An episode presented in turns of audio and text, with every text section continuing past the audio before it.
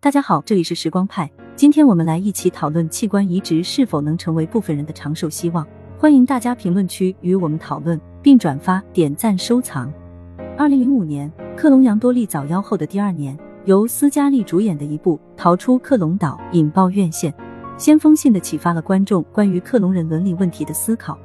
影片里，受着地球移民说法洗脑的克隆人们被豢养在世外桃源岛上，在这里。他们过着生活富足却没有自由的生活，直到有一天，他们发现自己不过是富豪的备用器官库，随时可能被剖心剜肝，用来为原型延续寿命。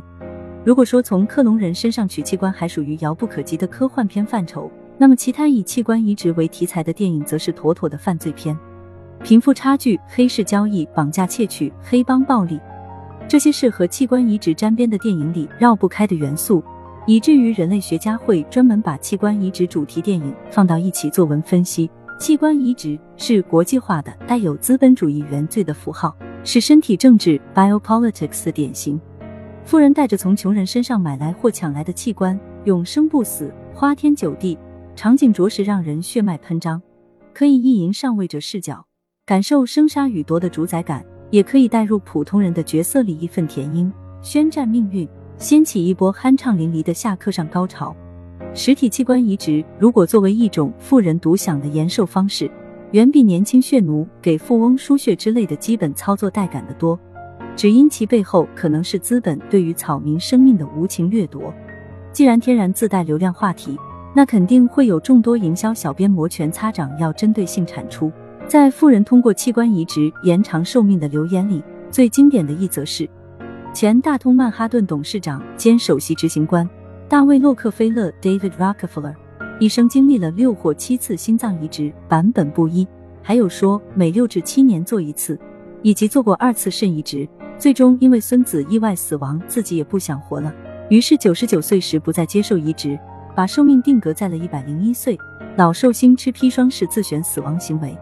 这则故事可谓要素齐全。配上一张视角独特、略带惊悚的图片，满满的科技与狠活，在京中文互联网二创升华。尽管没有直接透露数次器官移植的器官来源，草蛇灰线的描写早把人撩拨的浮想联翩了。没有百万加阅读量，说得过去吗？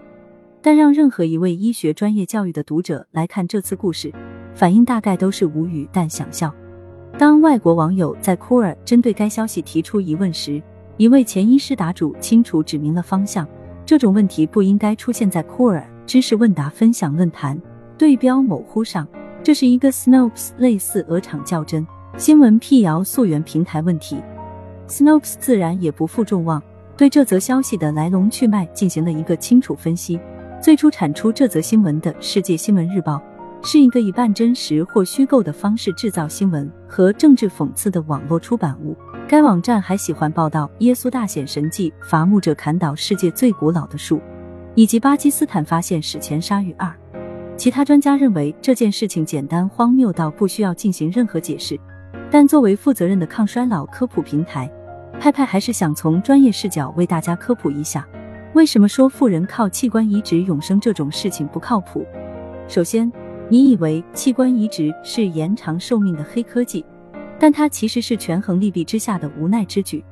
器官移植手术是大开大合的大手术，这种手术本身对人体已是一种应激，术后还需要挺过两大难关：一是排异关，需要通过长期服用抗排异药物压制免疫系统，避免自身免疫系统攻击来源于异己的器官，致使器官死亡、移植物失功；而抑制免疫系统意味着要面临第二大难关——感染关，各种常见的对正常人不治病的微生物。对于器官移植受者而言，都可能是致命杀手，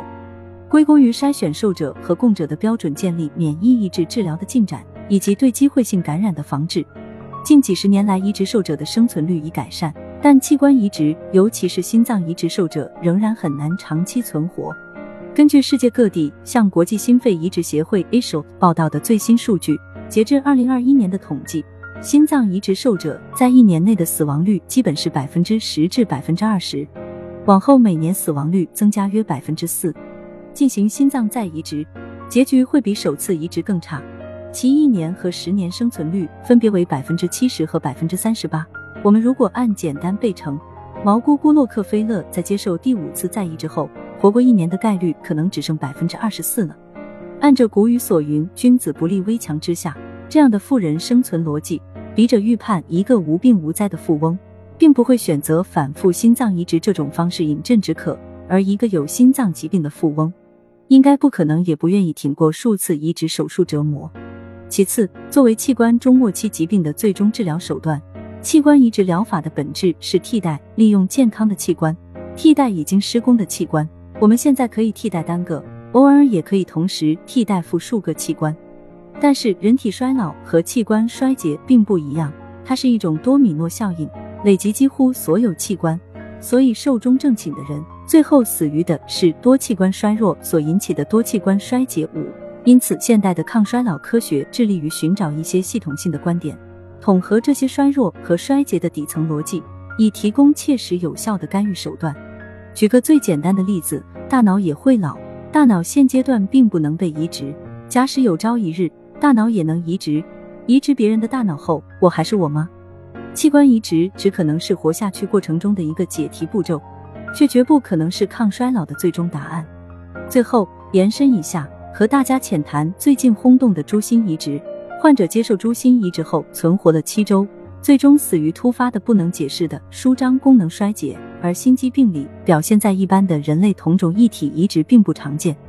毫无疑问，这次尝试失败了。但人类医学进步哪一次不是构建在无数失败之上呢？正是有了先驱们的牺牲、奉献与探索，才有新疗法、新技术的诞生，最终拯救更多的生命。不过题外话了，这是在找治疗疾病之路，不是永生之路。还好，器官移植不是永生之路，不然根据《资本论》大师们爱引用的名句，有百分之三百以上的利润，资本就敢犯任何罪行。作为一个普通人，前手西子捧心，后手遮掩腰子，才是我们在这条路上的唯一正确走法。